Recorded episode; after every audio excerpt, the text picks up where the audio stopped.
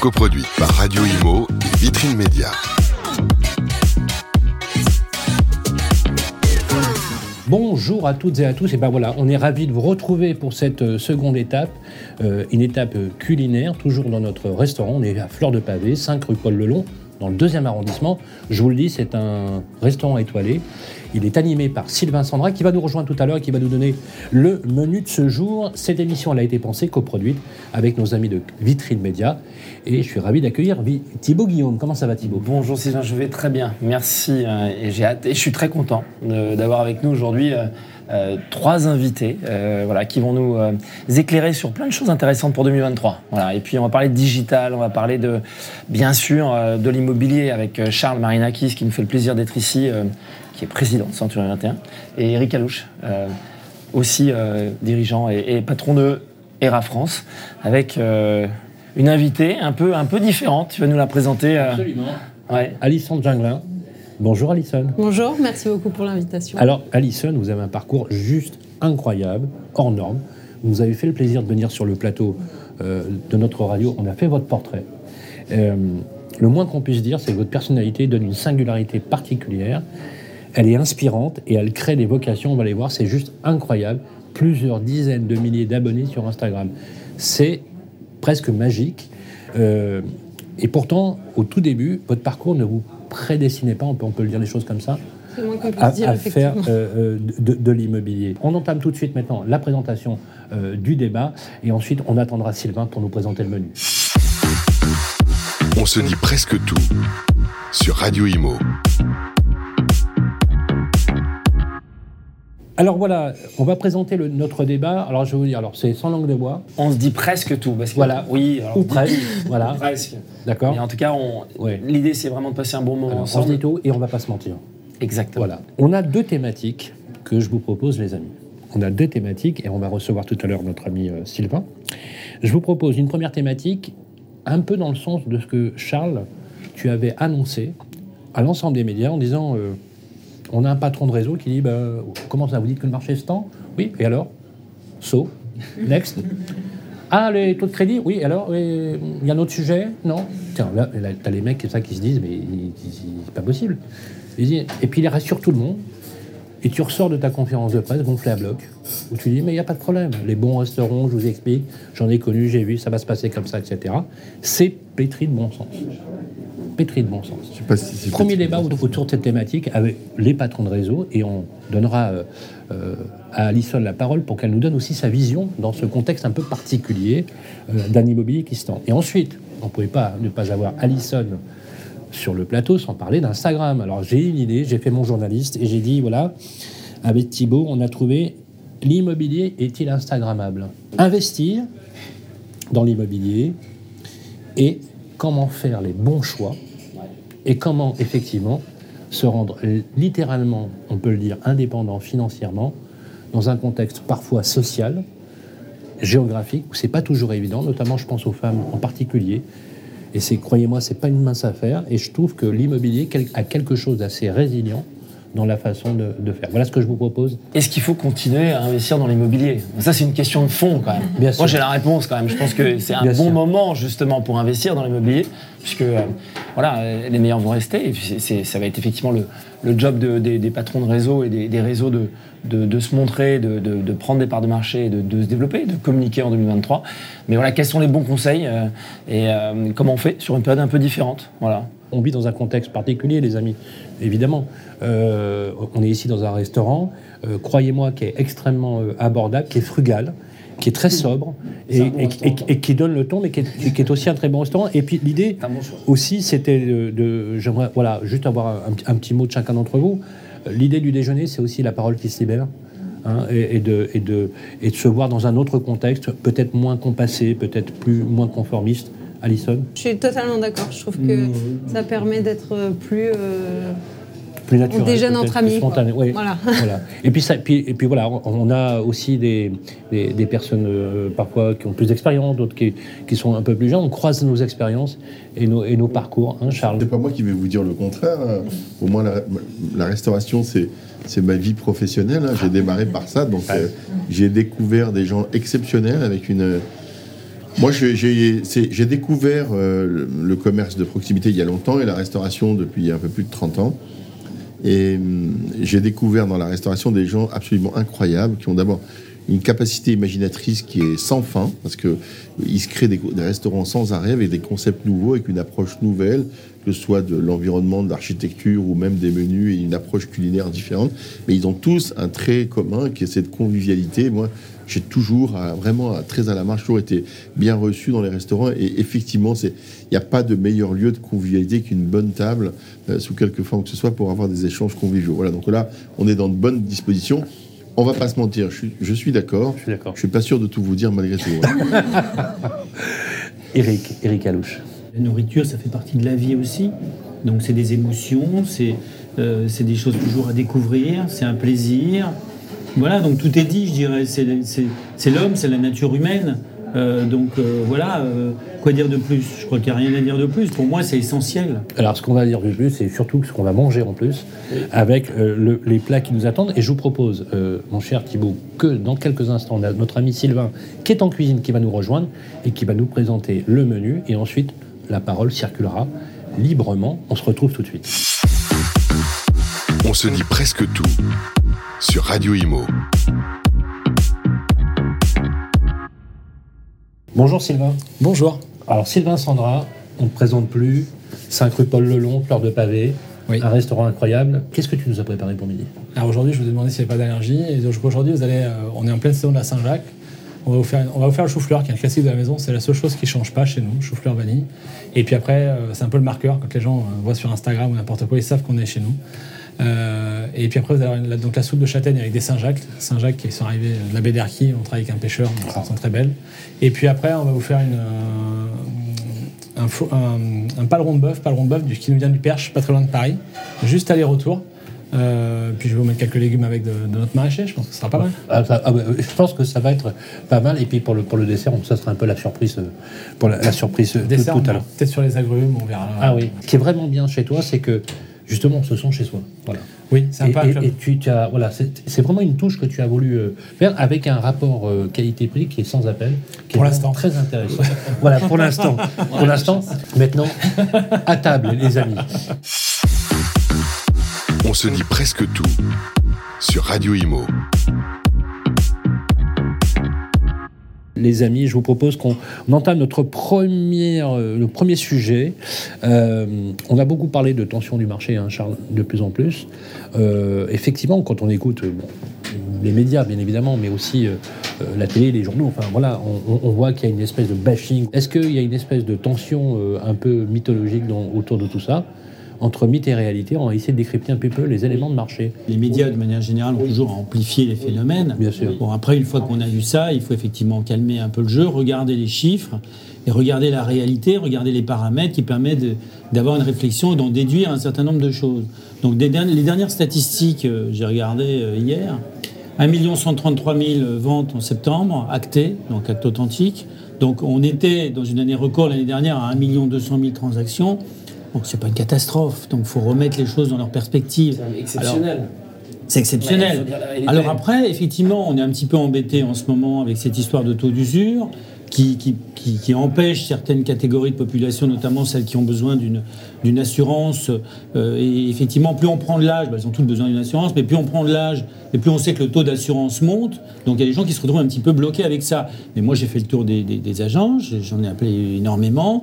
Ils m'ont dit, Ah, mais on n'a on n'a pas de refus de prêt. C'est plus difficile, c'est plus tendu, mais on n'a pas de refus de prêt aujourd'hui. Donc il faut remettre les choses en perspective. Et après, l'immobilier. Mais, mais quand on te donne les chiffres, par exemple, de 45% de refus de prêt sur, sur quasiment du 1 sur 2, tu Ah y bah, crois ou j'ai pas pas ça, non, j'ai pas. En tout Ah cas, bah, dans mon réseau, j'ai pas ça. hein. Là, je- si pas vous ça. voulez qu'on fasse une petite parenthèse Ouais, des courtiers, je trouve que j'ai beaucoup de respect pour les courtiers en crédit. hein. Ils communiquent pas bien parce qu'ils ont, euh, comme le dit très justement, hein, ils ont dramatisé une situation Ouais, ouais. qui est une réalité avec un taux d'usure. Et je trouve qu'ils ont hyper communiqué là-dessus. Et d'abord, ils n'ont pas rendu service au marché parce qu'ils l'ont crispé. Oui. Alors, en fait, les, les Français ont l'impression qu'on ne trouve plus de crédit aujourd'hui en France pour acheter une maison, ce qui est loin d'être vrai. hein, et les chiffres d'Eric euh, le prouvent. Et vous savez qu'Alison non plus, c'est pas vrai. Donc c'est pas vrai. Et moi j'ai le sentiment que je, je comprends le- le- l'affolement des courtiers qui ont vu leur volumétrie chuter de manière euh, très significative et je, je suis sensible à leurs préoccupations.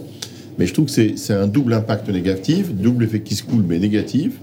Un, les Français ont l'impression qu'on ne trouve plus de crédit. Deux, c'est pas vrai. Et trois, ils poussent les clients directement dans les banques. Parce qu'aujourd'hui, les banques profitent de cette situation tendue pour dire aux clients Mais pourquoi vous passez par un courtier? Vous allez faire l'économie dans le TAEG, hein, dans le taux annuel effectif global qui est comparé au taux d'usure. Bah, Quand vous enlevez les honoraires de courtage, vous avez plus de chances d'être en dessous du taux d'usure que de dépasser le taux d'usure. Voilà. Donc je comprends qu'il y ait une tension. C'est ça le discours des banques euh, vis-à-vis des clients? Mais évidemment, les banques, si tu veux, préfèrent traiter. En fait, il ils, faut ils bien, veulent, va ils- pas se- ils- ils veulent, euh, ils veulent la mort du courtage. Là. Non, Sylvain, le courtage en crédit, c'est une anomalie. Ça ne devrait pas exister dans l'absolu. Si les banques faisaient bien leur boulot, on ne devrait pas exister les courtiers en crédit. On a existé parce que les banques, à un moment donné, n'ont pas fait leur travail. Vous allez vous faire des amis parmi les courtiers. Non, mais au contraire, je trouve que on a profité de cette euh, négligence des banques. La vacuité des banques, le, le vide sidéral des banques, Mais a créé de- une profession qui Mais aurait pas exister. Mais c'est une anomalie. si les banques avaient bien fait leur travail, le courtage n'aurait jamais dû exister. Par bonheur, et j'en ai profité, elles l'ont pas bien fait. Le courtage s'est installé. Maintenant qu'il s'est installé, tout le monde en mesure les bénéfices. Et il ne s'agit pas de remettre en cause cette profession. Je dis que ponctuellement, elle communique mal. Voilà. Et que et elle, elle- elle Mais pourrait. sur, euh, sur les refus de dossier, est-ce que, est que quand Olivier Landrevie publie, publie et passe sur BFM, pas plus tard que la semaine dernière, et publie sur les réseaux sociaux qu'il a 45% de taux de, de refus, ben, alors qu'il génère à peu près euh, quelque chose comme 500 dossiers par jour. Deuxième point, quand il dit que le taux de paramétrage ou les niveaux de paramétrage du taux d'usure sont parfaitement inadaptés à la réalité du marché, est-ce que vous partagez cette idée ou pas? Alors, Est-ce que vous êtes d'accord que, on- au lieu de réviser le taux d'usure tous les trois mois, on, on le réviserait comme il le souhaite tous les 15 jours, par exemple? Moi, je, je pense que ça peut être vrai. Par contre, je... ok, Euh, oui, 45, je veux dire, 45%. Je pense C'est- que ça c'est peut être comme vrai. ça qu'ils. Mais en fait, les gens, ils s'arrêtent pas à une banque. Oui. Enfin, il y en a plein qui s'arrêtent à une banque, Oui. mais ils doivent pas s'arrêter à une Oui. banque. Ok, des refus, il y en a, mais il faut pas voir. Parce que je pense que la moyenne des Français se disent Ok, on va aller chercher un crédit, on mise tout sur notre banque, qui est notre banque euh, souvent de famille, euh, chez qui euh, on a notre argent depuis des années. S'ils nous disent non, tout s'écroule. Mais en fait, il y a combien de banques en France? On s'en fiche, il faut qu'un seul lui. Il en faut pas dix, il en faut un. Donc en fait, euh, pour moi, c'est. Il y a des refus, effectivement. C'est plus compliqué aujourd'hui que quand j'ai commencé il y a 10 ans. Ça, c'est sûr à 100%. Et sur le taux d'usure, vous en pensez quoi, alors, du coup? Il est déterminé en fonction de- de- de- du- du- des crédits qui ont été octroyés le trimestre précédent. Donc on voit que c'est un petit peu un combat d'arrière-garde, alors que le taux de crédit il bouge tous les jours, le taux d'usure il bouge tous les trois mois. Donc c'est vrai qu'il y a quand même un, un petit problème avec ça. Après, est-ce que c'est pas une manière aussi pour l'État de freiner la hausse des taux? Très certainement. C'est une manière aussi, euh, évidemment, les banques aussi ont tendance peut-être certaines à attendre, parce qu'elles se disent, euh, je prête pas maintenant, j'attends un petit peu parce que je sais que les taux vont monter. Donc là, euh, je vais attendre un petit peu parce qu'effectivement, si euh, j'ai j'ai des gens, par exemple, qui, en- qui empruntent pour 20 ans, on sait que le taux de crédit, il va effectivement être modifié. Petit à petit, il va monter le taux de crédit. Donc certaines banques peuvent peut-être, alors je me fais, je suis pas banquier, hein, mais je me fais peut-être, j'interprète ce que pourraient penser les banquiers. Ils peuvent se dire, on a intérêt à pas prêter tout de suite parce que les taux vont monter, tout simplement. mais en fait, je trouve qu'on fait un mauvais procès au taux d'usure. Pourquoi? Parce que, euh, mais c'est assez caractéristique des Français, on a la mémoire courte. Ce qui permet de ne pas subir la crise des subprimes et de sécuriser le marché des transactions et du crédit en France, c'est le taux d'usure. Donc euh, si on est, on est serein, on a un marché qui est pérenne depuis 15 ans, c'est Mais Charles, grâce on au dit taux pas- d'usure. Charles, on ne peut pas jeter le... le- Non, mais non mais, Charles, attends, on j'y dit, pas qu'il faut non, non, on dit pas qu'il faut supprimer le taux d'usure. On dit qu'il faut paramétrer le taux d'usure sur une période glissante maximum de 15 jours, voire un mois, pour qu'il colle à l'évolution des taux. Tu vois Je suis d'accord avec pas- ça. C'est pas le même sujet. Je suis d'accord avec ça. C'est le paramètre du taux d'usure. Personne ne conteste le taux d'usure qui est très protecteur pour le consommateur. Bon, moi j'ai entendu des courtiers le contester, mais euh, Ah oui, c'est une autre histoire. Ouais. Moi je pense que le taux d'usure, le système, le système bancaire, l'écosystème du financement de l'immobilier en France est très bien fait. Après, si ça peut accélérer le processus de, le fixer tous les mois au lieu de tous les trimestres, pourquoi pas, mais ça changera pas la face du monde. Ma vision des choses sur l'immobilier, elle va plus loin que ça. Ça veut dire qu'en fait, je me fie pas à un taux ou à un prix du marché au moment-là parce que moi, à chaque fois, ce que je fais, c'est que j'achète des biens ou je, conseille d'acheter des biens dont personne ne veut. Ça veut dire que c'est des biens qui sont euh, euh, vraiment qui. euh, qui sont en vente des fois depuis 2-3 ans, que, que personne ne veut, qui sont à l'abandon presque. Et donc, bah, au niveau du prix, euh, finalement, même que les taux ils augmentent ou qu'ils baissent, c'est bien là en fait euh, le que- prix. est- Ce que vous faites dans, votre, dans cette approche immobilière qui est particulière, c'est- est-ce que ça s'appelle du marchand de biens? Ah non, parce que je revends pas derrière. Vous ne revendez pas. Donc, Non. ok, donc vous prenez des, des biens dont personne ne veut, qui sont vraiment euh, pourris de chez pourris, Voilà, invendables, et vous les retapez complètement. Des fois, il y en a des un peu moins pourris parce qu'ils sont pas évalués au bon prix, donc je peux acheter aussi. Mais, euh, mais en gros, c'est ça. Et je peux revendre, mais au bout de 4, 5 ans, 6 ans, parce qu'entre-temps, j'en ai acheté d'autres beaucoup plus rentables, donc je revends parce que je veux pas en avoir 100, c'est pas mon objectif. Donc euh, voilà. Surtout, moi, j'ai une règle, c'est de me dire que tout ce que j'ai, si demain je le mets en vente, je veux qu'en 3 mois, tout ça soit vendu. Ça veut dire placer à des endroits stratégiques où il y a beaucoup de demandes. Et en fait, je peux le vendre à un bon prix, mais que ça parte tout de suite. Voilà, ça c'est. Il y a plein de stratégies dans l'immobilier, c'est pas forcément la, la meilleure, mais en tout cas c'est celle que j'ai choisie. Moi, ce qui m'impressionne dans, dans votre parcours, Alison, c'est. Alors, vous avez aussi payé les cassés au début, hein, ça n'a été, pas, pas été évident. C'est comment vous arrivez à, à faire les bons choix quoi? Parce que c'est- alors, Bien évidemment, c'est ce que vous pose euh, comme question, on le verra dans l'autre partie, euh, vos internautes, mais c'est- c'est- ça demande quand même un travail quotidien, d'observation, de connaissez les valeurs de marché, comment vous faites? Comme déjà c'est une passion, donc je le fais pas en me disant il faut que je sache ça, il faut que. C'est naturel parce que j'adore, euh, j'adore ça. Donc en fait, ben, je pense que dans ma vie, euh, j'ai dû passer, je crois qu'il il faut quoi, 6000 heures, je crois, sur un sujet pour être expert dans quelque chose.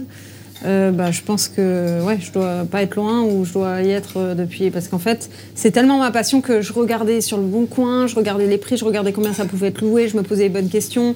Si je mets la cuisine là, ça coûte tant et moi, ça peut augmenter mon prix de temps. Parce que, enfin, du coup, bah, finalement, je pense que quand on fait les choses par passion, bah, ça ça vient plus ou moins naturellement quand on n'a pas à se forcer. Maintenant, ce que je conseille à chaque fois, c'est si c'est pas notre passion de, de trouver les dernières tendances, de décorer, de parce que moi, c'est la plus-value que je propose euh, justement aux personnes que j'aide à investir, c'est ça. C'est faites du différent pour que vous puissiez mettre des loyers plus chers que les autres. Parce que si on propose comme tout le monde, on peut pas se permettre d'être plus cher. Il n'y a pas d'intérêt. Et, euh, et à chaque fois, je dis, bah, si vous n'avez pas cette fibre de dire, ah, bah, ça, ça va bien avec ça, et bah, en fait, il faut prendre un archi d'intérieur, ça coûte pas très cher, et en fait, ça change complètement euh, bah, la valeur du bien, en fait. Et aujourd'hui, moi, dans l'immobilier, c'est dommage de dire ça, mais c'est ce que je vois, c'est que l'habit fait le moine. Ça veut dire que si on a un fauteuil Le Corbusier dans le- dans l'appartement, bah, aux yeux du- de l'acheteur, c'est comme s'il valait plus cher que si en fait on a une chaise Ikea. Sauf que en fait, c'est des fois pas logique parce que des fois il y a un, un immeuble neuf à côté, euh, tout l'électricité refait et tout, et ben il va être moins mis en valeur que le truc pourri à côté. Mais Est-ce que vous louez en meublé Exclusivement meublé ou pas je fais beaucoup de locations saisonnières. D'accord. Parce que euh, sinon, vous êtes comme tout le monde rattrapé par le plafonnement des loyers dans certaines zones. Alors où j'ai investi, il n'y a pas de plafonnement, vous D'accord. voyez. Mais euh, là, je, du Parce coup, que ça, c'est un sujet, un, un ralentisseur de l'investissement. Typiquement, euh, vous disiez valoriser le bien pour mieux le louer, c'est le bon sens que vous dites. Mais malheureusement, c'est souvent contrecarré par une politique locale, un peu comme beaucoup d'investisseurs, même s'il en a fait un métier, euh, elle a contourné la loi euh, intelligemment hein, euh, et de manière tout à fait régulière, en louant de manière saisonnière et en louant soit en loueur meublé professionnel, soit en Airbnb, où paradoxalement, le plafonnement des loyers ne s'applique pas. Qui paye le prix de, euh, cet alourdissement, on pourrait même dire d'inflation normative, c'est le bailleur privé, qui du coup ne mettra plus sur des baux vides, parce qu'il n'y en a quasiment plus à Paris. Vous êtes d'accord, Jacques? Charles Il y en a, Quand- mais, on- mais il y a, si vous voulez, il y a un phénomène d'assèchement du parc privé qui est réel. Le premier élément de raréfaction du bien, il date pas d'aujourd'hui. Il date du moment, si vous voulez, où euh, le- les, les ratios financiers des banques ont changé. Alors tout à l'heure, on a évoqué euh, dans, dans le sujet, et c'est ce qu'on se disait d'ailleurs avec, euh, avec euh, Thibault, c'est le côté bashing autour de cette tension de marché qui fait que les, les agents immobiliers ont dit qu'ils vont disparaître, etc. Alors, je prends juste les chiffres de la FNIM, qu'il a annoncé, qui a annoncé que euh, en, cas de, récession de marché ou de restriction de marché, c'était l'équivalent d'environ 30% des agents qui pourraient fermer. À partir du 1er janvier 2023, on ne pourra plus louer euh, les appartements en étiquette F et donc, la FNIM a... euh, merci Agnès. La FNIM a annoncé que 31% des bailleurs privés ne respecteraient pas cette obligation et continueraient donc à louer ce qu'on appelle euh, vulgairement les passoires euh, thermiques. Vous en pensez quoi? Et est-ce que ces, éléments-là euh, de préambule d'une crise peut-être qui arriverait, tout le monde, en parle, pourraient être fatales au marché immobilier? Charles, on en a déjà parlé. Pour vous, c'est il y a un marché qui naturellement se corrige. Il faut, faut dissocier le marché de la location de le marché de la transaction. Oui. Le marché qui s'auto-régule depuis la nuit des temps, Oui, c'est le prenons, marché de la prenons transaction. la transaction, alors justement. Pourquoi il se régule alors Ben parce que c'est vraiment un marché qui répond aux mécaniques de l'offre et de la demande. hein. C'est c'est le vrai marché qui répond à ça, avec des régulateurs, euh, et au premier desquels, évidemment, vous trouvez le taux de crédit, qui est un régulateur, et ou le taux d'usure. Remarquez, le taux d'usure, on n'en a jamais autant parlé en 15 ans que depuis 6 mois. hein. Il y a le taux d'usure, il y a plein de régulateurs, il y a effectivement l'inflation, le reste à vivre des ménages, il y a le coût énergétique qui est une nouvelle crise énergétique. Il y a beaucoup d'éléments qui rentrent en, ligne de compte, mais qui ne sont que des régulateurs de marché. Après, c'est un principe d'offre et de demande. Et, et c'était bien aussi de s'apercevoir que le marché parisien répondait de nouveau à ces caractéristiques d'offre et de demande dès lors qu'il avait été, entre guillemets, isolé des investisseurs étrangers et des investisseurs tout court. Ce qui venait déréguler le marché parisien, c'est un apport extérieur d'investisseurs très significatif, qui commence à revenir d'ailleurs en ce moment, et puis les investisseurs comme vous, hein, qui avez euh, investissé avec, avec la perspective aussi de faire une plus-value substantielle, parce que ce que vous dites pas et ce qui est vrai, vous investissez dans des régions où vous y trouvez votre compte entre un rapport locatif et investissement, mais avec des, malgré tout des facteurs de plus-value qui sont réels, mais bien plus faibles, que, ce- que des leviers de plus-value plus faibles que dans les grandes capitales françaises. Il n'y a pas de débat sur l'immobilier, d'accord? Il n'y en a pas. Mais ce qu'il faut, c'est le laisser s'autoréguler gentiment avec ses régulateurs qui vont venir l'influencer, qui vont plus ou moins l'accélérer ou le ralentir, mais parce qu'il ne prend pas sa genèse là-dedans. Sa genèse, encore une fois, et ce que personne ne dit trop, c'est la démographie. Ce qui crée la tension du marché de l'immobilier, c'est la démographie. Non, mais Est-ce que vous partagez l'idée que, par exemple, à la faveur d'un marché haussier, on a toujours une crête de création d'agences qui normal. naturellement disparaissent lorsque le marché se retend? On a une image, on dit effectivement dans les, dans les périodes fastes comme celle qu'on a vécue, les poissons sautent dans le bateau. On a tellement de gens qui veulent acheter qu'effectivement on a le choix et à la limite l'acheteur on le traite même pas forcément bien parce que ce qui nous intéresse c'est d'avoir des biens à la vente et ça c'est aussi un problème derrière. Et quand ça se tend, ben là il faut aller à la pêche. Les poissons sautent plus dans le bateau. Et tout l'intérêt justement des réseaux c'est d'apprendre aux gens à pêcher, c'est-à-dire d'avoir des habitudes qui font qu'on est efficace avec les clients, les clients vendeurs, les clients acheteurs, d'avoir des outils, d'avoir des services, d'avoir de la compétence derrière. Et donc dans ces périodes de crise, on passe par-dessus. Moi je me rappelle très bien pendant la période des subprimes en, en 2009, on a connu un vrai creux puisqu'on était entre 550 et 600 000 transactions anciens à l'année. À l'année. Et là, on est à 1,2 million. Hein. Ouais. Quand on fait son travail, c'est c'est tout l'intérêt des professionnels de l'immobilier, on passe par-dessus ces périodes. Donc, qu'est-ce qui va se passer si le marché se tend, s'il y a une baisse bah forcément, il va y avoir des gens qui vont changer de- de- d'activité. Ces fameux réseaux dits de mandataires, parce que je ne sais pas ce que ça veut dire, euh, parce qu'un mandataire, c'est quelqu'un de mandaté. Euh, donc ces fameux réseaux où il y a des gens... on a prévu avec Thibault d'inviter euh, d'inviter des. Bah, des Mais, mais il y aura un débat. Mais en tout cas, débat. Voilà, j'ai un Ceux avis, qui un avis là-dessus. c'est ceux qui font peu de Bah, ventes, C'est ceux qui font peu de ventes. C'est-à-dire en moyenne, un réseau dit de mandataires, quand on regarde les statistiques qui, qui l'indiquent, c'est entre 3,5 et 4 ventes par an. J'aimerais, puisqu'on se dit tout, j'aimerais bien, j'aimerais bien qu'on On ment pas. qu'on soit carré là-dessus. Ah mais on est, moi je n'ai pas de problème. Sur 10 négos, il y en a combien qui sont salariés? Ah, mais moi j'ai La moitié. énormément d'agents commerciaux La moitié. chez nous. La moitié. Ah, moi j'ai 80% d'agents commerciaux. D'accord. Ah, moi, j'ai 50%. Quel est le statut d'un mandataire? Il est agent co ou Non pas? mais attends, attends, Il est juste comme ça. forcément agent co. Le, Il le est forcément statut. agent C'est c'est deux sujets différents. Non mais le statut. Oui, expliquez-moi parce que mandataire, pour que le public nous comprenne. euh, Mandataire, ça veut rien dire, premier point. Donc ça veut dire agent commercial dans l'immobilier. Puisque quand on est indépendant dans ce métier, on est nécessairement agent Donc pour commercial. vous, un mandataire, c'est un agent commercial. C'est un agent commercial isolé, qui est tout seul. Un agent immobilier n'est pas là, n'est pas présent pour crédibiliser son action, pour donner des conseils juridiques. Un agent commercial ne peut délivrer aucun, euh, aucun conseil juridique, c'est interdit par la loi. Il peut rédiger aucun acte. C'est-à-dire, en fait, quelque part, la prestation n'a rien à voir avec celle d'un agent immobilier, ou même celle d'un agent commercial dont l'agence immobilière est à proximité. Et un négo qui est agent co euh, et qui n'a pas la carte, lui non plus, il ne peut pas donner ses conseils. Bah, un agent, ah, bah, évidemment, bien sûr, mais par contre, il y a un agent immobilier dans la Il ville. amène son client à l'agence et là, Il y a un agent immobilier dans la ville. C'est-à-dire que moi, j'ai affaire à un agent commercial, quelqu'un de très bien, qui va m'amener visiter, qui va m'expliquer, qui va tout faire. Par contre, après, je peux aller voir, je vais voir en général, l'agent immobilier de ma ville qui a la capacité de rédiger les compromis, ce qui n'est pas rien, parce que ça permet de gagner beaucoup de temps avec le notaire, et qui va s'assurer de la finalisation de la transaction et de la bonne finalisation de la transaction. Donc la prestation n'a rien à voir. C'est pour ça que je dis que ce terme de mandataire est trompeur. Il peut faire croire à des gens qu'on a affaire à des agents immobiliers, alors qu'en fait, c'est des agents commerciaux. J'ai rien contre les agents commerciaux.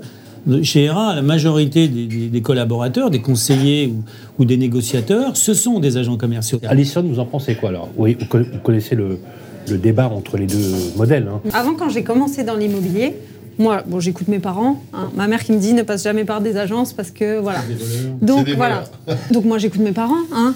Et puis après, je me suis rendu compte, en fait, à ma deux, à mon deuxième immeuble, je me suis, ben en fait, que l'agent, euh, pour le coup, il m'a vraiment aidé parce que j'ai dit, ok, ça vaut 270 000 euros. Ben moi, je veux 225. Et ben, et en plus, ça venait d'être en vente depuis un jour. Donc euh, voilà, et c'est là, clairement, je l'ai eu grâce à l'agent immobilier qui a appuyé ma demande en disant Ça, voilà, euh, euh, je, Ça, je sais que ça va être compliqué à vendre, il y a beaucoup de travaux dans votre bien, vous le savez, euh, il faut vraiment tomber sur quelqu'un voilà, qui est professionnel de l'immobilier, sinon vous ne le rendrez pas à une famille. Et du coup, bah, et là je me suis rendu compte, donc là j'étais très jeune, c'était il y a longtemps, je me, je me suis dit, ah bah non, bah, mes parents ils m'ont raconté n'importe quoi. Du coup, et ben après. Je, Agence, pas agence, si je vois quelque chose sur le bon coin, c'est pas, je me dis pas, ah bah il y a une agence, j'y vais pas. Pas du tout, je me dis, ah bah il y a une agence, ça va être plus simple. Parce qu'en fait, euh, après le vendeur, des fois il sait pas, c'est un peu compliqué, ils sont un peu en panique. Enfin, voilà. Alors que bah, l'agent immobilier, en général, les vendeurs, ils font, ils font confiance à l'agent immobilier qu'ils ont choisi. Donc en fait, euh, on est, en- moi j'ai l'impression plutôt que c'est vraiment un collaborateur et qu'on va dans le même sens. Lui il veut vendre, moi je veux acheter. Euh, il veut, donc euh, le vendeur il veut de l'argent, l'agent immobilier veut de l'argent et moi je veux, je veux leur en donner. Donc en fait, Dans l'immobilier, il faut maîtriser trois choses. Vous devez avoir, un, la maîtrise juridique du dossier. C'est-à-dire que juridiquement, est-ce que techniquement, et juridiquement, pardon, le dossier, il est vendable? Est-ce qu'il n'y a pas une difficulté juridique, typiquement une succession, etc., voilà, qui fasse que, ou euh, un conflit de deux associés dans une SCI, bref. Donc il faut vérifier la vendabilité juridique d'un dossier. Une fois que vous avez fait ça, il doit vérifier la vendabilité technique. Est-ce qu'il n'y a pas une, un handicap technique qui fasse que le bien ne puisse pas se vendre? Ça veut dire une servitude, un problème de, problème d'électricité ou de non-conformité, euh, un problème de fosse septique pour les maisons, etc. Bref. Et puis après, il y a la vendabilité commerciale. Est-ce qu'on est dans un rapport euh, produit-prix, prix du mètre carré marché, qui est cohérent ou pas Voilà. Donc c'est ça le vrai travail d'un agent immobilier. S'il fait pas ça, ben, il n'a pas fait son travail. Quand c'est des agents immobiliers qualifiés, il n'y a jamais de problème. Ça veut dire que ma première maison, quand j'ai voulu la vendre, qu'est-ce que plaisir, j'ai fait quand j'ai voulu la vendre Je me suis dit, bah ok, je vais demander à des amis agents immo euh, ce qu'ils me- ce qu'ils en pensent. Et là, donc, euh, on m'a dit un prix. Donc à l'époque, c'était, euh, on me dit 240 000. Tu peux la vendre maximum 240 000. Moi, je regarde le secteur, je me dis, il n'y a aucune autre maison que moi à vendre comme ça, où il n'y a pas de travaux. Bah alors, qui fait le marché? Bah, C'est moi, puisqu'il n'y a pas de concurrent. Il y pas de- Donc j'ai mis à 290. Je l'ai vendu en une semaine. J'ai eu 25 visites, j'ai eu trois offres au prix et j'ai eu après plein d'autres offres. Et je l'ai vendu en une semaine. Là, si j'avais suivi l'agent immobilier, j'avais un manque à gagner énorme. Par contre, là j'ai une autre maison que je mets en vente, que j'ai payée euh, 300 000.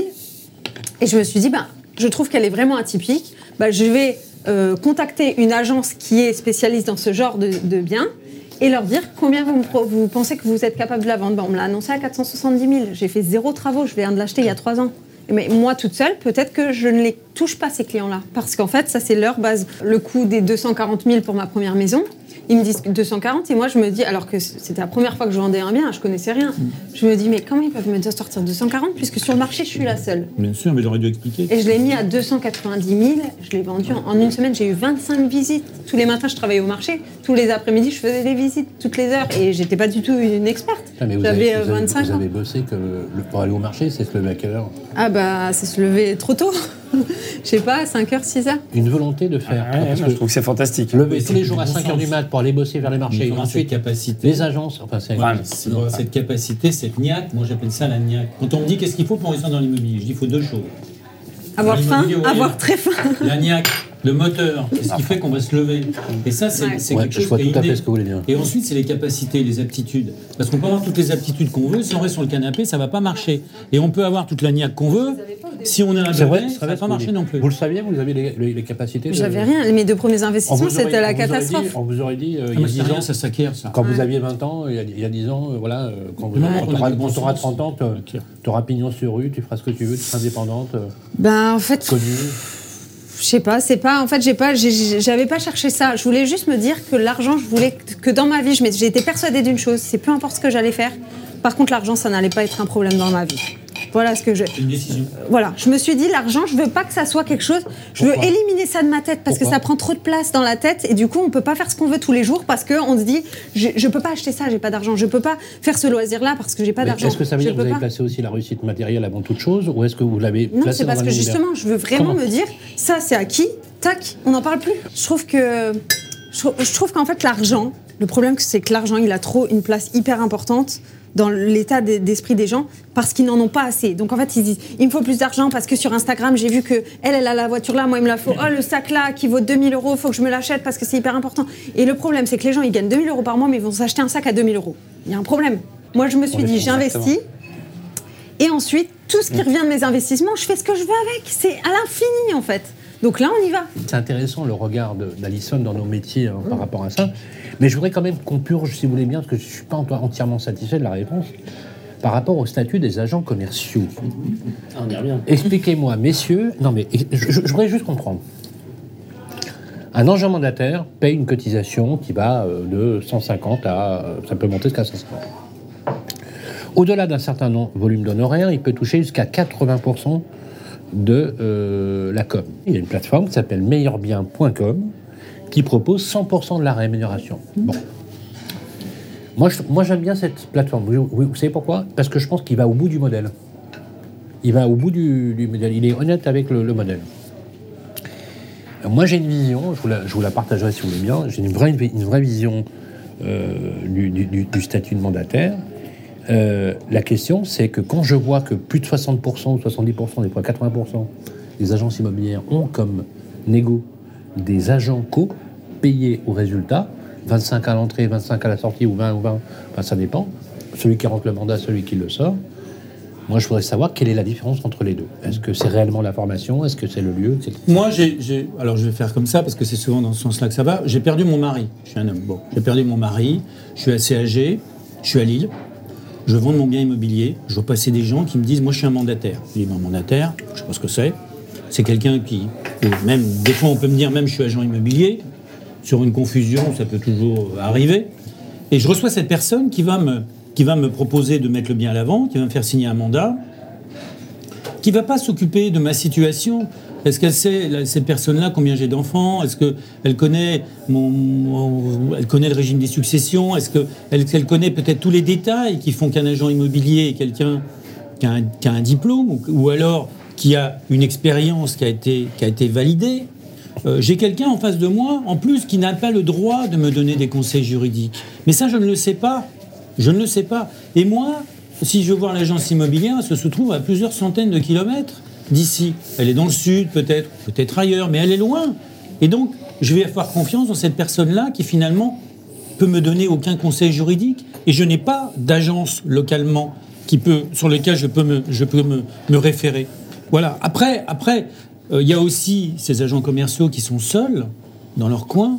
Dans une agence immobilière, effectivement, on travaille avec des agents commerciaux qui peuvent bénéficier d'un certain nombre de prestations de la part de l'agent immobilier local, qui connaît le marché. Parce que quand on fait 3 à 4 ventes par an, c'est très difficile de connaître à fond son marché. C'est très difficile d'avoir des références de prix de vente. C'est très difficile d'être vraiment professionnel. Mais quand ils font, euh, quand IAD fait 55 000 ventes, ça, ça évoque quelque chose Mais IAD, c'est pas moi. Moi, je suis agent commercial. Non, mais 55 000 ventes. Oui, oui, parce que c'est des fourmis. 15% C'est de des, de des fourmis. C'est-à-dire qu'en fait, le modèle économique, ce système de modèle économique joue sur un nombre, un nombre de gens qui vont gagner très peu. On se dit presque tout sur Radio Imo. Et la deuxième partie de ce- du, du débat que, qu'on souhaitait euh, développer entre nous, c'est est-ce que l'influence des réseaux sociaux aujourd'hui est devenue telle qu'à un moment donné, il n'y a plus de débat, on est obligé d'en passer par là, que même si on est réfractaire, de toute façon, dans son métier, on doit exercer un travail de community manager, comme, c'est- comme on le dit. Et euh, plus largement, on a titré cette partie de l'émission euh, L'immobilier est-il Instagrammable Et- jusqu'au point, jusqu'au bout, on on peut aller.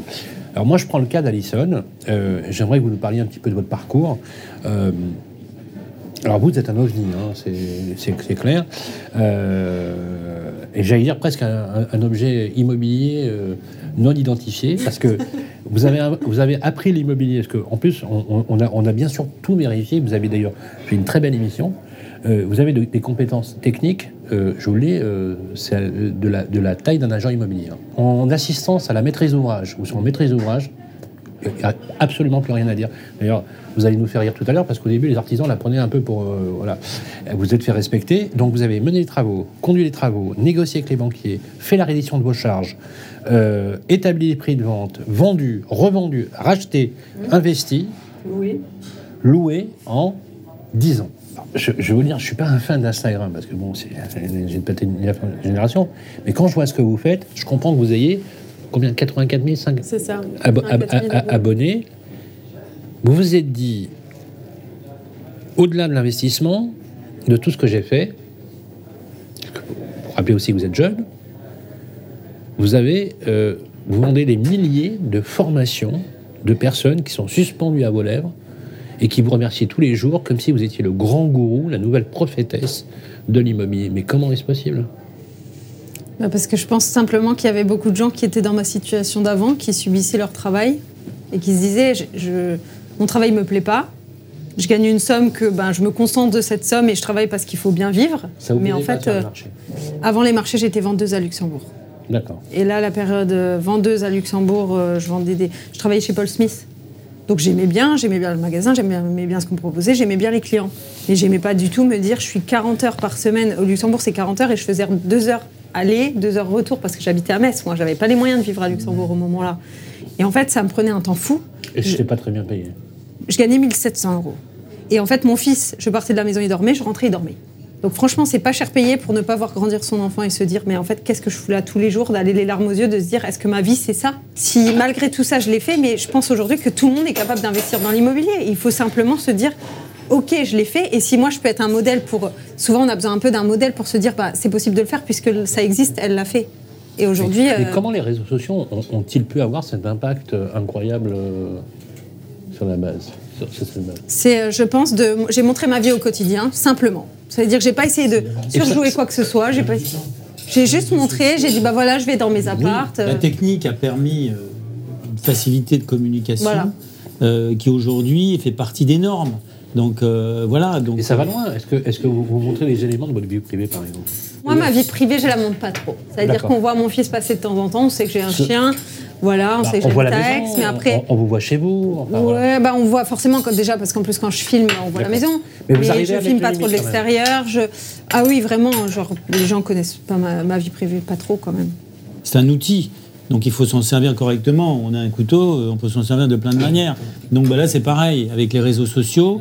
C'est une aide, mais c'est un outil. Il faut jamais oublier. euh, il faut jamais- même la technique immobilière. Il faut jamais oublier que ce qui compte c'est l'individu. C'est l'individu qui fait la différence. C'est sa capacité. En fait, faut se dire où est-ce qu'on veut aller, en fait. Voilà, à prendre en compte. Où est-ce qu'on veut aller et euh, on s'éparpille pas en la fait. différence. Alors il y a autant de gens qui me suivent, il y a autant de gens qui me posent des questions sur l'immobilier et tout. Bah alors, franchement, on va faire un truc sérieux et on va vraiment les, les aider ces gens-là. Il faut accompagner la demande. Donc, euh, et je me suis dit en fonction de ça, donc forcément, ils voient ma vie parce que juste pour voir que je suis pas une menteuse, en fait, juste pour voir que effectivement, je vis de l'immobilier, et je suis pas euh, caissière la journée, mais en fait, je fais croire que je suis chez moi. Non, ils voient tous les jours que je suis que je j'ai pas d'obligation, quoi. Je, je fais ma vie et, euh, et de voir que, bah, en fait, il y a aussi une vie comme ça qui est possible. Vous proposez aussi des modules de formation. Je crois que vous en proposez, proposez 8, je crois. Euh, euh, vous avez, franchement, Voilà. vous êtes hyper bien Voilà, renseigné. voilà, voilà. 8, modèles, huit modules de formation qui ont, ont plusieurs étapes. hein. C'est ça, il y a, Euh, il y a- apprendre il y a à être- presque apprendre à être 20 soi. heures de vidéos. J'ai j'ai beaucoup aimé euh, apprendre à être soi. Voilà, hein. apprendre Ouais, à être soi, ça. par exemple.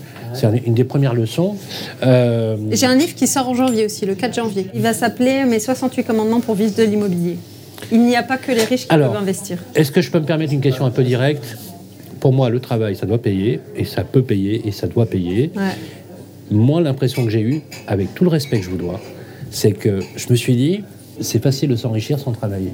Est-ce que vous pouvez rétablir un peu la vérité dans tout ça? Alors moi j'ai toujours dit la vérité. Oui. Et en plus, on- ici, n'a pas dit que c'était rétablir, voilà. voilà. Rétablir l'équilibre. J'ai jamais dit que ça allait être facile, j'ai dit que vous pouvez y arriver. En fait, c'est tout. Moi, ça n'a pas été facile. Et il y a des fois, j'ai pleuré. Il y a des fois, je me suis dit, qu'est-ce que je fais comme connerie? Je viens d'acheter un immeuble, j'ai même pas les moyens de rembourser le crédit. Si jamais, en fait, ça ne marche pas. Enfin, j'ai été en panique plus d'une fois. J'ai été. En fait, quand on avance vers une liberté financière par rapport à l'immobilier, en fait, on est dans un brouillard complètement. On ne on se rend même pas compte si on est bientôt proche de l'arrivée. Et puis un jour, on voit, on se dit, eh ben en fait, ça y est, je rentre assez euh, de loyer euh, pour euh, ben, pouvoir enfin arrêter mon job. Mais honnêtement, euh, c'est pas facile. Faut, faut c'est un, bah, c'est pour ça qu'il y a une formation, c'est pour ça qu'il y a plein de choses comme ça. Et ça suffit pas. Il n'y a pas que la formation. C'est pas on fait la formation et tac. Non, c'est commencer à investir parce qu'en fait le premier tu vas te planter ou tu vas faire un truc Mais pas cette très formation, c'est vous qui l'avez écrite. C'est moi qui l'ai l'avez- filmé, ouais. une- Parce que moi, ce que j'ai vu sur tous les modules de formation, parce qu'en fait, je me suis connecté à en tant que client sur votre formation, Oui, ce que j'ai vu, c'est une formation empirique. Empirique, c'est-à-dire une formation très bien construite, Hum. extrêmement bien pensée. Je pense que vous, les patrons de réseau, vous aimeriez effectivement, euh, euh, ça serait extrêmement intéressant, mais quand même, ce que, ce que j'ai perçu, vraiment, hein, ce que j'ai Hum. perçu, c'est. Je, vais, je, vais, je vais reprendre votre texte. Si tu fais ce que je te dis, dans deux ans, tu es autonome et tu peux vivre de Et ben ça c'est exactement ça. et, Mais il faut qu'ils et- fassent ce que et je leur vous, dis. Et vous allez plus loin. Quand vous adressez à l'internaute, vous dites si tu fais ce que je te dis, tu vas devenir, et c'est ça qui me, qui me, qui me, qui, qui m'interpelle, tu vas devenir rentier. Hmm Et en fait, c'est le mot rente, moi, qui me dérange. Bah, aujourd'hui, moi je suis rentière. Je vis de mes rentes immobilières. Mais j'ai pas hérité, j'ai pas eu d'aide. Est-ce que j'ai tort de, ré- de réagir comme ça? Une- C'est une Alors question. par contre, j'ai encore des crédits, j'ai encore des crédits sur mes biens immobiliers. hein. En réalité, je pense que cette sémantique de rentier, et c'est une, sémantique euh, un peu ancienne, et je crois qu'il faudrait dire, euh, non pas je suis rentier, mais je vis de mes revenus immobiliers ou de mes investissements. Voilà. Rentier, c'est négatif. c'est Il a une symbolique. Bah, c'est négatif. Quand on s'adresse- Non, mais quand C'est on a comme si 80 dit non, mais riche, il faut riche, c'est savoir, en négatif. France- en- en Non mais France. Alison, quand on a 84 000 abonnés qui vous achètent, parce qu'il faut quand même savoir qu'il y a des milliers de personnes qui vous achètent cette formation. Qu'est-ce que représente la formation euh, en nombre revenu par rapport à, l'im- à- à vos, vos produits Ah, immobiliers peut-être à peu près 25%. À la base, j'ai pas fait ça pour ça. C'est-à-dire que ça a mieux marché que prévu, certes, mais je mais je j'ai pas fait ça en me disant je vais m'enrichir avec les formations.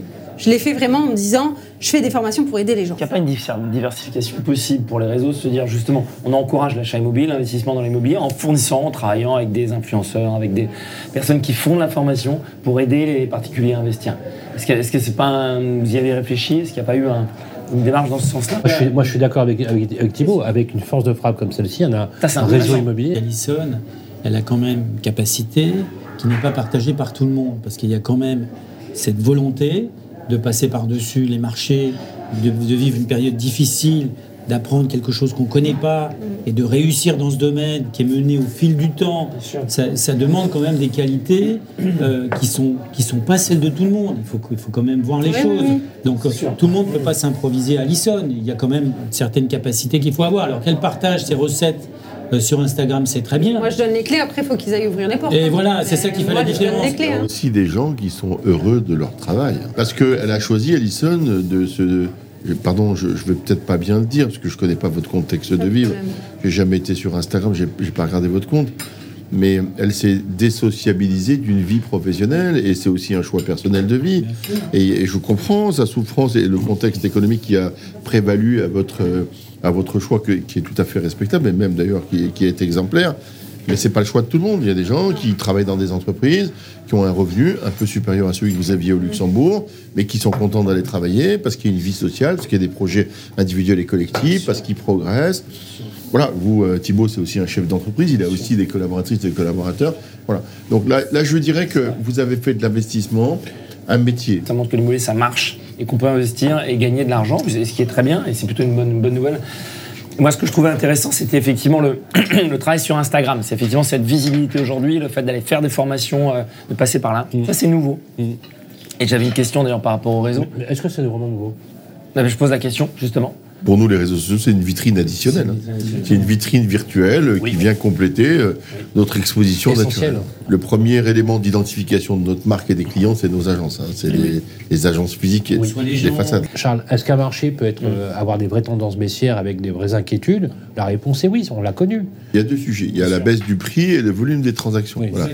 Ce qui peut mettre en danger le métier, c'est pas la baisse du prix, c'est le volume Non. des transactions. Exactement. Or, quand les prix baissent, les volumes reprennent. Donc, euh, Exactement. Je dis pas, comme le dit Alison, personne n'a dit que ça va être simple.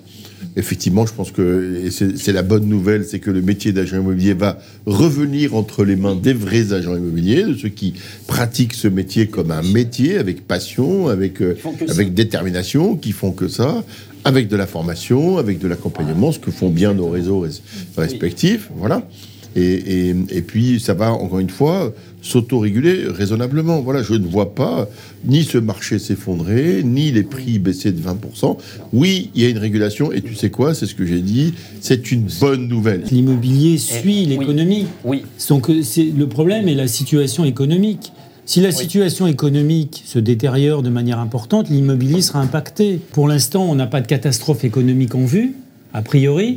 On a, on a effectivement une atonie et on a des- des- un certain nombre de paramètres qui montrent qu'effectivement ça va être plus compliqué. Mais, mais moi, je ne suis pas du tout inquiet pour 2023. Dès qu'on sent un tout petit peu les choses se- tendre, les, gens ont peur. Notre travail, notre travail, c'est de les rassurer et d'expliquer qu'aujourd'hui, ce qui fait qu'on va maintenir son activité, c'est aussi parce qu'on va la développer, parce qu'on va être visible, parce qu'on va mettre les moyens euh, pour continuer à, à maintenir ses parts de marché. Donc euh, oui, il y a des périodes plus difficiles. Maintenant, le marché français est très résilient. Euh, moi, je compte aussi sur des, voilà, des variables de 10%. Donc euh, c'est important de rassurer, c'est important aussi de passer des bonnes nouvelles et de, limiter ce catastrophisme qui parfois vient d'autres raisons. Parler de la guerre ou d'autres événements. Oui, Euh, bah, bon, il y a aussi des, des- on va dire des raisons exogènes qui font que il, y a- sûr. il règne en Europe euh, une, une, une ambiance qui est, qui, est, qui est- qui est- qui est pas bonne.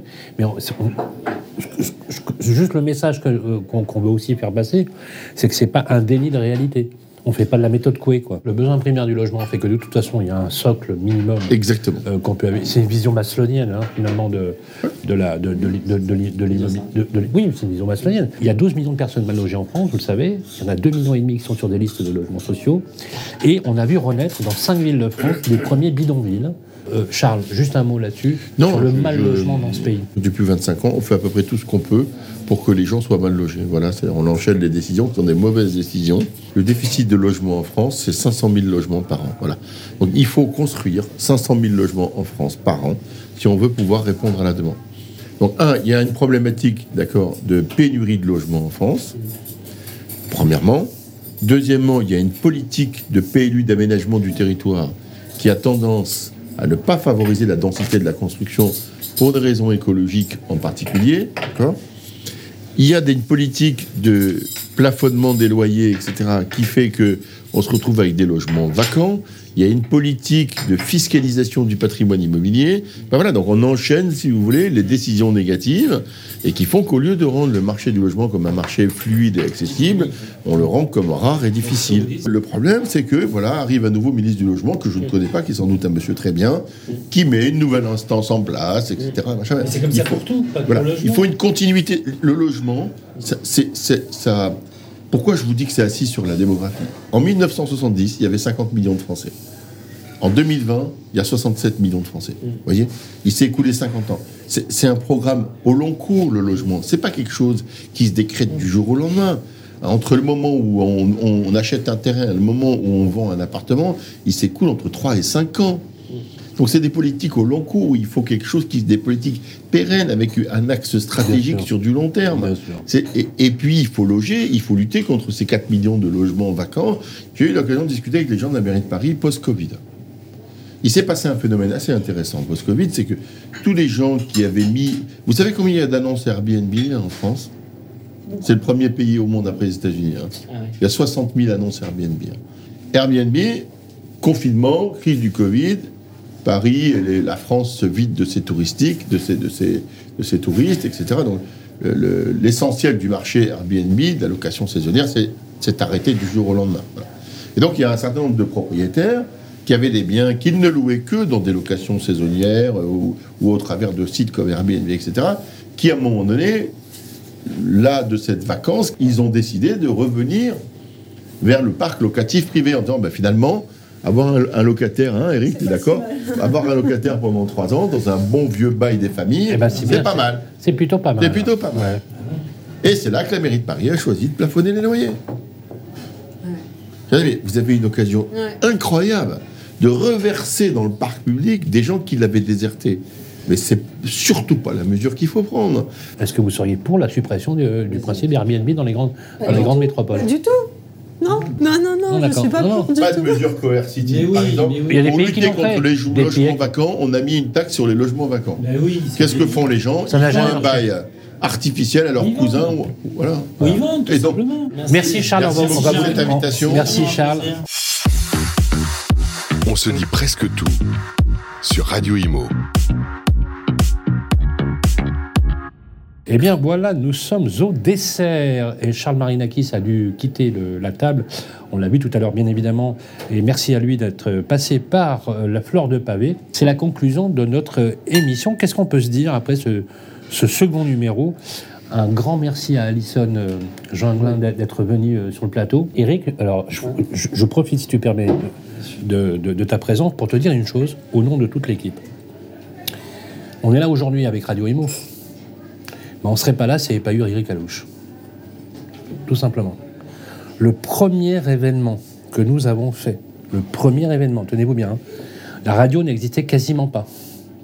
La première convention de réseau dans laquelle on a été invité, accueilli logé, gratuitement, je précise, c'est chez ERA et c'était chez Mickey. On n'oubliera jamais ce que tu as fait pour nous. Écoute, c'était un grand plaisir. Encore une fois, moi, il y a une chose que je respecte par-dessus tout, c'est le courage. Et vous aviez du courage à l'époque de vous lancer comme ça, avec quasiment rien.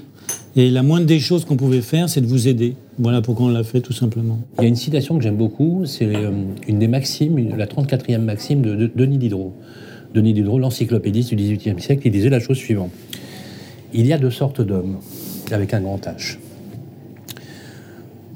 Il dit, les crédules, la crédulité est parfois le défaut des gens d'esprit.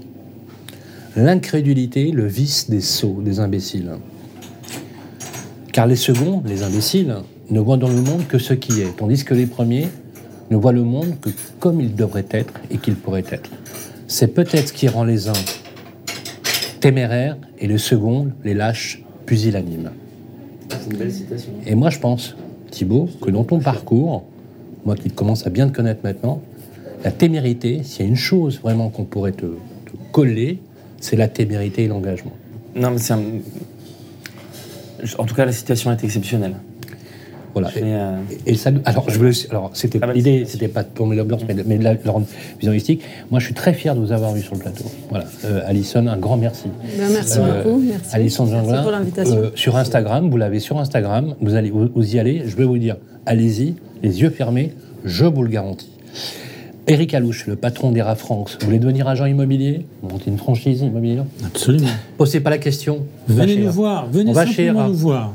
On va chez ERA, il n'y a aucun souci. Et bien évidemment, pour équiper tout ça, il n'y a qu'un seul groupe qui compte en France, c'est notre, c'est Vitrine Média, avec laquelle on a produit cette émission. On va se retrouver Merci beaucoup. pour un troisième épisode. Bientôt. Euh, Thibaut, encore une fois, merci à toutes et à tous. On reste toujours connectés. Et d'ici là, soyez sympas. Prenez soin de vous. On se dit presque tout. Une émission à réécouter et télécharger sur le site et l'appli radio.imo et sur toutes les plateformes de streaming.